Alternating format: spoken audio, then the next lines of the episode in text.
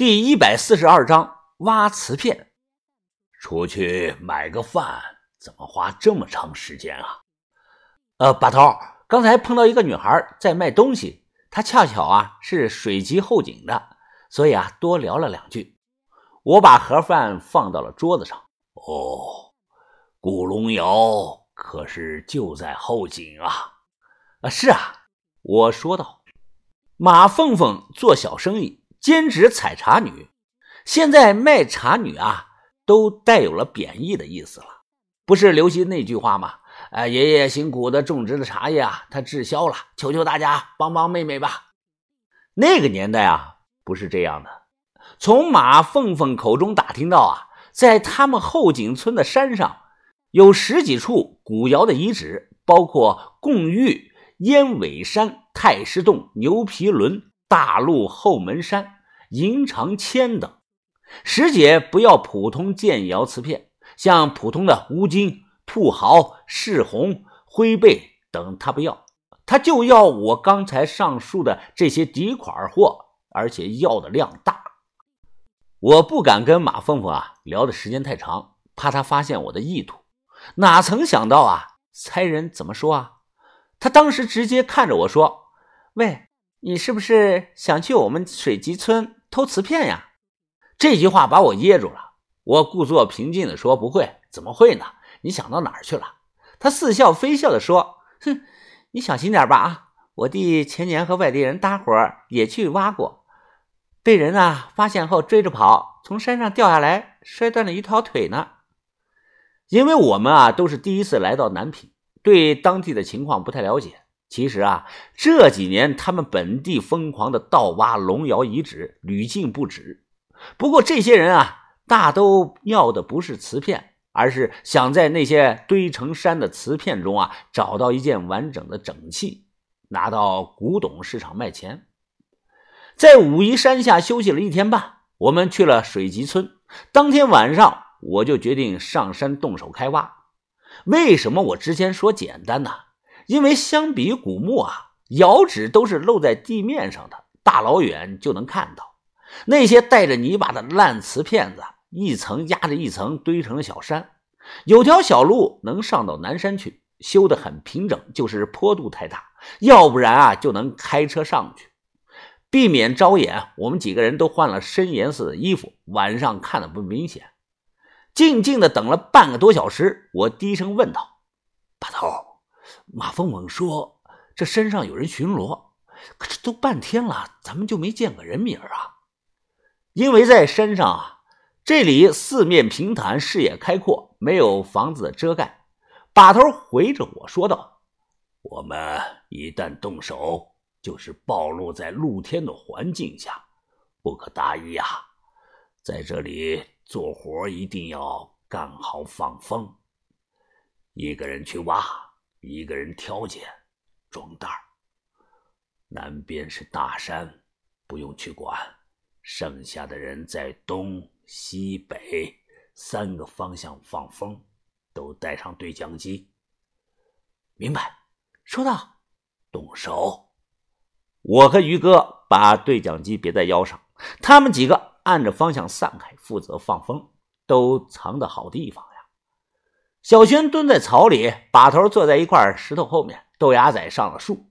山脚下的水集村仍然是点点亮光。周围静悄悄的，只能听到轻微的风声。怎么样，能不能动手啊？我按了对讲机问道。没事儿，没事儿，我这儿也没看到人。哎，可以干。最后这道声音啊，是豆芽仔的。走，于哥，拿着铲子麻袋，快步的跑了过去。我先打开手电，看了看露在地面上的那些碎瓷片。带着土，一层压着一层，随手扒拉翻找了片刻，这都不是我想要的，太普通了。这在本地市场上是论斤卖的，一斤啊才几块钱。玉芳，看看，从这儿挖。这下洛阳铲啊也没有什么用了，又不是古墓。我点头说行，往下挖吧。于哥手上的劲儿大，一铲子就能带上来一层的土。他每次翻上来啊，地下的瓷片就赶快的捡起来，有的普通的能看清楚，我就扔了；那些带底足的呀，看起来不普通，我就直接装进了蛇皮袋里，拿回去等白天洗刷洗刷。相比于盗墓打盗洞啊，这个活真没有什么技术含量。打盗洞，你没有技术的话，非常容易打偏；而干这个全凭运气。于哥啊，也是随便的挖，哪里有土挖哪里。半个小时不到，我就装了满满的一大麻袋，来不及系口，捆上口，然后扔到了一旁，再拿出个蛇皮袋接着装。滋啦滋啦滋啦滋啦！突然对讲机传来一阵电流声，吓了我一跳啊！于哥，赶快把自己的关了。这是因为我们两个的对讲机啊离得太近，干扰了。喂，刚才谁说话了？什么情况啊？于哥一关对讲机，我的就听清楚了，马上就清楚的听到豆芽仔急切的提醒我：“隐蔽，隐蔽，有人上来了！”马上对讲机里传来了小轩的声音：“哎，我也看到了，好几个人呢。于哥，峰哥，停手，快藏起来！”突然说来人了，怕人是马凤凤说的那个巡山的，吓死我了！把头说了一句，我什么都没听清楚。我忙拉着于哥趴下，整个人呢趴在了碎瓷片上。龙窑遗址这里用红砖砌了堵矮墙，高度啊约在一米二。我和于哥趴在地上，如果来的人呢不往下看，正常来说啊是看不到我们的。这个时候对讲机里啊没人敢说话了。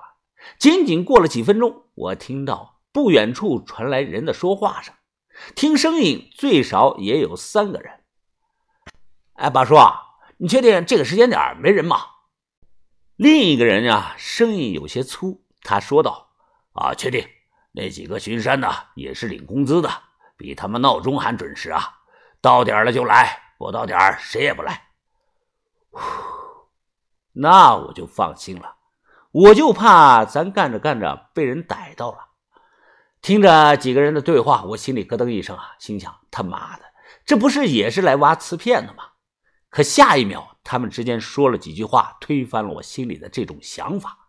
那个人说道：“啊，宝叔啊，哎，你看这里啊，老瓷片是真多呀，要不咱们先挖上两袋子拿走吧？”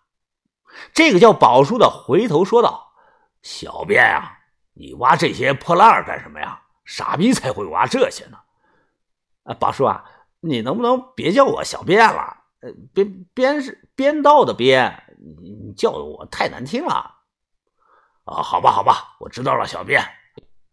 这几个呀，不是巡山的，也不是盗挖古瓷片的，那他们深夜来山上干什么呢？突然，不知道是他们中的谁弹下来一个烧着的烟头。通红冒着烟的烟头啊，正好掉到了于哥的后领子里。于哥动又不敢动，慢慢的皱起了眉头。那咱们干活吧，宝叔。啊，开始。不一会儿就听到嗡嗡的声音，感觉像是电锯在锯木头的声音。